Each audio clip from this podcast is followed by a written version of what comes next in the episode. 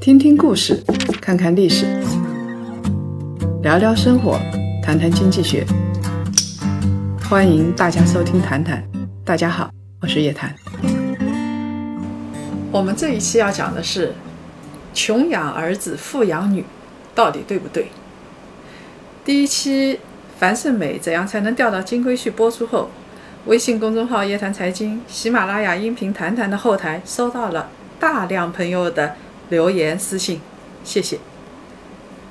在这里和大家分享两位听众朋友的留言。有一个朋友叫容易记住你，他说：“凡是没找金龟婿啊，就像我们找潜力股，就像买创业板里边高市盈率的那些创新股票，找对了，溢价很高，但是风险也很大，创业失败就会被套牢，所以。”应该嫁一个七十岁以上的有钱的老头，这些人相当于大蓝筹股，已经被准确估值，锁定了风险，而且持有期还很短，可以得到遗产，风险低，但是收益高。回复一下啊，这位朋友，三观有点不正，但是呢，我们从经济学角度来说，好像挺有道理。其实啊，风险蛮大的。有钱的老人，他这一辈子啊，恐怕有。N 个太太，一串儿子女儿，默多克的遗产早就已经分好了，邓文迪不会得到的太多，持有期短，大家看看杨振宁和温帆吧。另外有一个朋友叫做爱吃甜我不乖，他说，樊胜美的不聪明就在于把自己的欲望过早的暴露出来了。这些有钱人啊，见过太多的世面，所以。樊胜美还不如留一手，更加引人入胜。在情场的博弈里头，投其所好不如引君入瓮。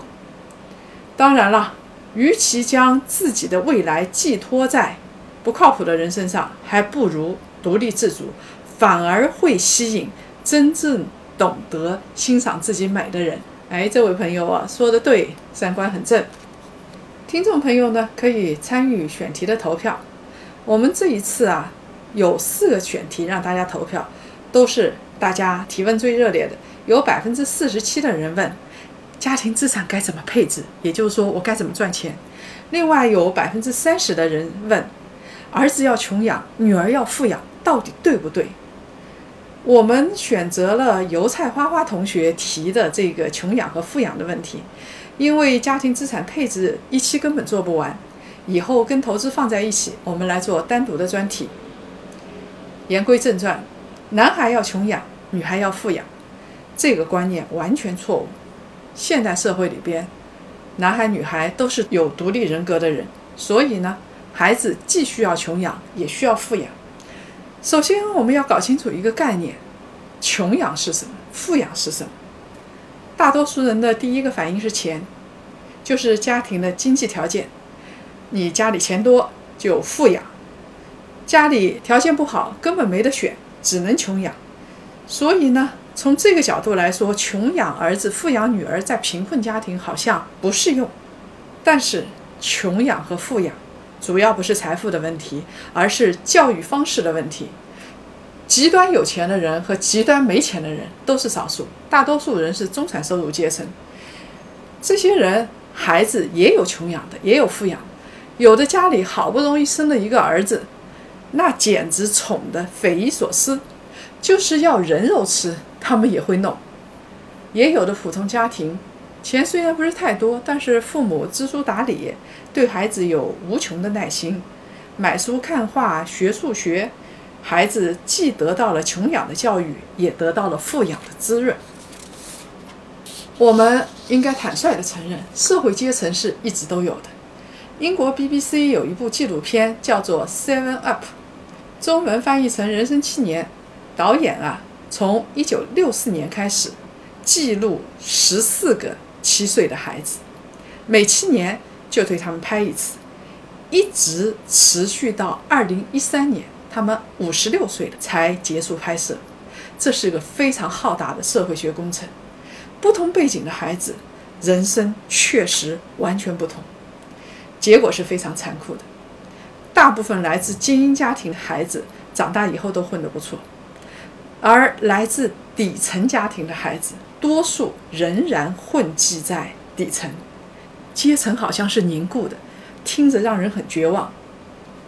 好的社会资源早就被既定的格局瓜分完毕了，从父辈一直传承到子女辈，也就是说，龙生龙，凤生凤，老鼠的儿子就打洞。我们以一个淑女林徽因为例，她可是大家庭。她的父亲叫林长民，北洋军阀时代，段祺瑞和汪大燮的内阁里边，他是担任总长的。从少女时代开始，林徽因就在著名的北京，当时有一个培华女中，她在培华女中读书，跟着父亲就到欧洲各国去游历，然后跟各种各样的人接触，在伦敦还待了一年多，其中她接触的不少人啊，是剑桥、牛津的留学生。当时徐志摩就在那个时候跟林徽因见的第一面。培养一个林徽因可不是普通家庭能做到的，她的背后是高度的学识、教养、文雅、得体。你没有钱，怎么让自己的闺女学钢琴、学画画、学芭蕾？怎么让她见世面？所以要培养一个淑女，父母确实是得付出足够的代价。如果你投胎投得好，你爸爸是李嘉诚，那你这辈子甚至几辈子都不愁吃穿。如果投胎投不好，到一个非洲贫民窟的家庭，不要说穷养富养，说不定啊还会饿死。所以这个事儿啊，就跟穷养富养没有多大的关系了。这个事情叫做子宫红利啊。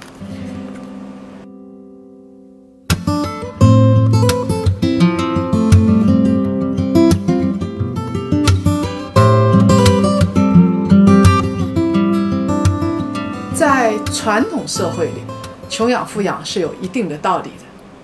当时的社会环境就是这样子。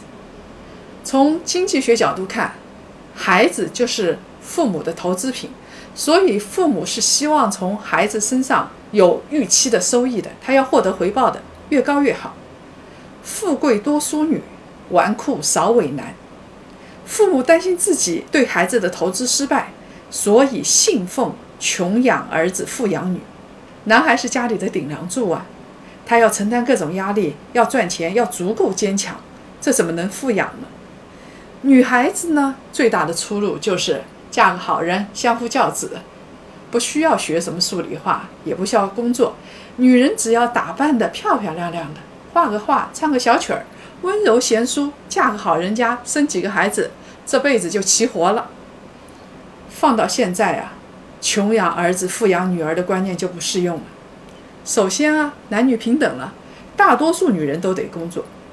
在小说《围城》里头，方鸿渐的太太孙柔嘉第一次上方家的门儿，方鸿渐的爸爸方屯温听说柔嘉要到外头做事情，就说了：“我有句话劝你，做事儿固然很好，不过夫妇俩同在外面做事。”家无主，少走道数，乱七八糟，家庭就有名无实了。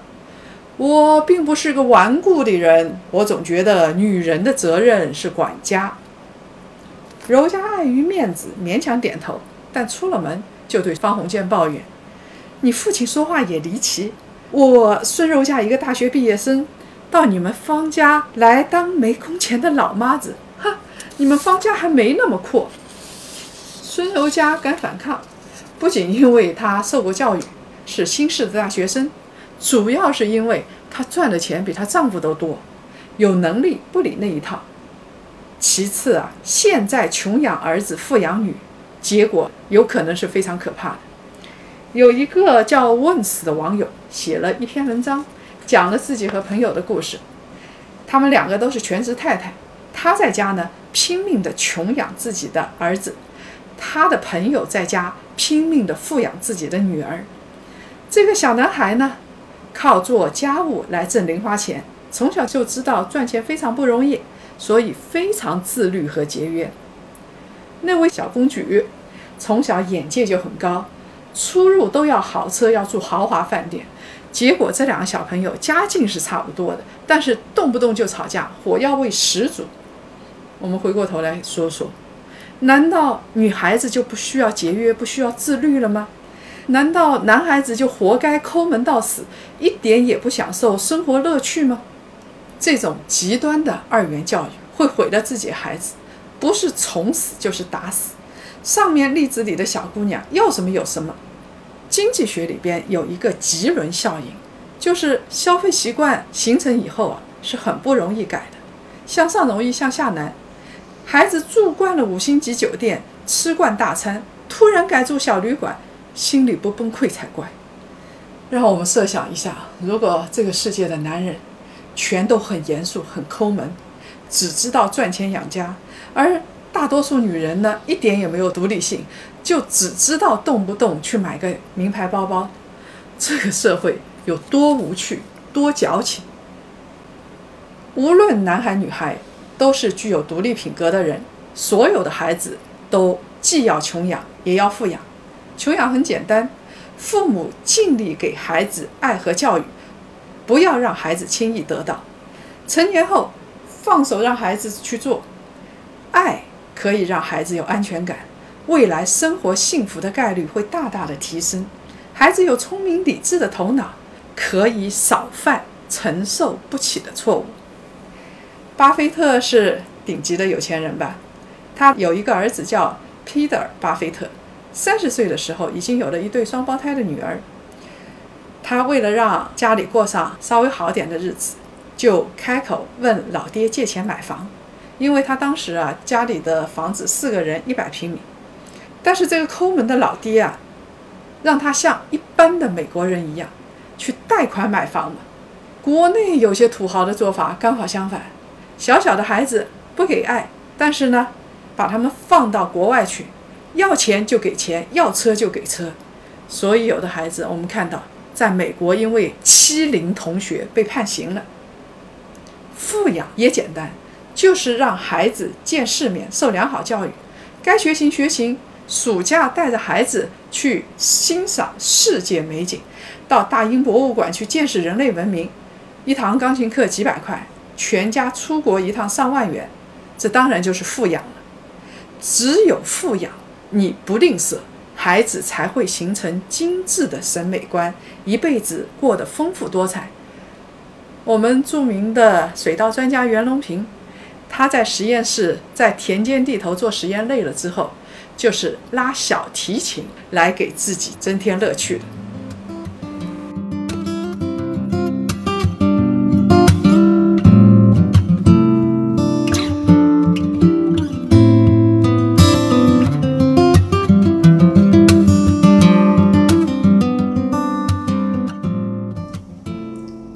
小孩个性都是不同，父母需要因材施教。有的小孩不自信，你还穷养他，这个小孩就很自卑；有的就大手大脚，这时候你还富养，孩子会变得骄纵放肆。在前面说的纪录片《人生七年》里头，有一个孩子叫做 Neil，他七岁的时候在镜头前面非常天真浪漫地说着自己对于未来的种种梦想。十四岁呢，骑着自行车上学，是个阳光少年。但是因为考牛津大学失利，精神出了问题，就此开始了他的流浪生涯。像这样的孩子，你当然不能继续穷养，继续打击他。说到底呀，父母的爱，父母自身的行为是更加重要的。无论是普通家庭的父母，还是富裕阶层的父母，自己就需要理性、文明。尊重孩子的独立品格，这样才能培养出你理想中的头脑聪明、又有审美情趣、又能珍惜财富、又能感恩的孩子。好，今天的穷养富养的话题呢，就说到这儿。欢迎大家继续用留言、私信、微信来轰炸我，我顶得住。被选中的朋友将获得我们夜谈财经送出的由我亲笔签名的礼物一份。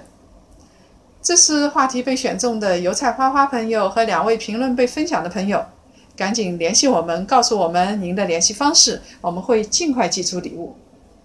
如果各位想了解更多的财经经济资讯，请关注公众号“夜谈财经”。下周五晚上五点同一时间，我们再见。